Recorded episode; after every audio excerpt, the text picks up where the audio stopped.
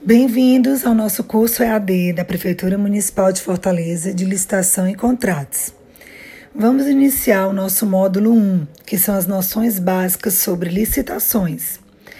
Nesse módulo, daremos início ao estudo da, da Lei de Licitação e Contratos Administrativos e vamos conhecer os princípios, as modalidades, tipos, as formas de cadastramento e como fazer as compras por registro de preço.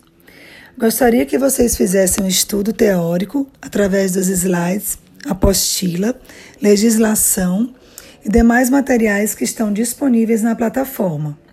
Ao final, terá um quiz para que vocês possam responder, que será nossa atividade avaliativa. Esse módulo se encerra dia 2 de outubro e aqui iremos conversar um pouco algumas nuances mais importantes sobre o tema. De início, falaremos sobre o que é licitação. O que é licitação para você?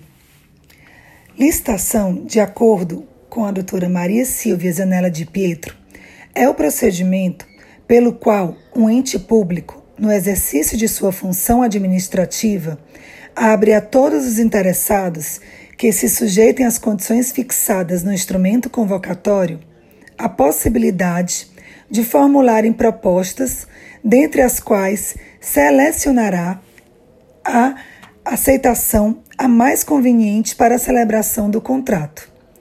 Dessa forma, o que a administração busca? A proposta mais vantajosa, certo? Então, dentro do contexto de licitações, nós temos que todos os órgãos federativos, União, Estados, município, Distrito Federal, toda administração direta e também indireta devem licitar, tem essa competência. E a partir daí a gente vai fazer o estudo da lei de licitações. Logo de início, no artigo 3, nós temos os princípios administrativos, que são os que regem todo, todo o certame, tudo que envolver contratos e licitações administrativos. É essencial que vocês façam a leitura completa tem todos os conceitos na apostila em relação aos princípios gerais. Nós vamos aqui nos ater aos princípios específicos, quais sejam da vinculação ao instrumento convocatório, do julgamento objetivo e da razoabilidade. O que seriam esses princípios? Em relação ao princípio ao instrumento convocatório, seria aquele princípio que vai determinar que o edital vincula as partes que deve ser obedecido tanto pelo poder público como pelos interessados. Tudo que estiver no edital deverá ser respeitado. Ali estão todas as normas, estão todas as definições, todos os requisitos que deverão ser cumpridos. Qualquer desobediência ao edital será motivo de desclassificação, inabilitação ou mesmo de nulidade. Tá certo? Então, esse é um princípio muito importante. Lembrando sempre que qualquer princípio não é único. Então, a gente não pode fazer um julgamento próprio somente com esse princípio. Tem que estar sempre lembrando dos outros para que não haja abuso de poder no julgamento de um recurso ou de outro documento que venha a ser entregue para a administração. O próximo princípio é o do julgamento objetivo. Qual seja, o julgador que seja o pregoeiro ou a comissão de licitação, deverá observar os critérios do edital que foram definidos para essa fase. São critérios objetivos, são pré-estabelecidos.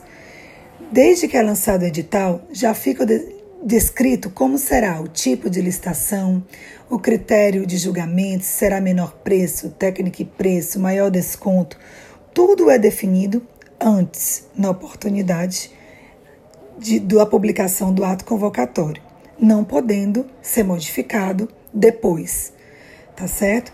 Então, é assim que funciona. Está no artigo 44, parágrafo 1 da Lei 8666, que diz que é vedada a utilização de qualquer elemento, critério ou fator sigiloso, secreto, subjetivo ou reservado que possa, ainda que indiretamente, elidir o princípio de igualdade entre os licitantes. Então, para não ferir o princípio da igualdade e manter o princípio do julgamento objetivo, tem que ser cumprido a definição de como seria o julgamento.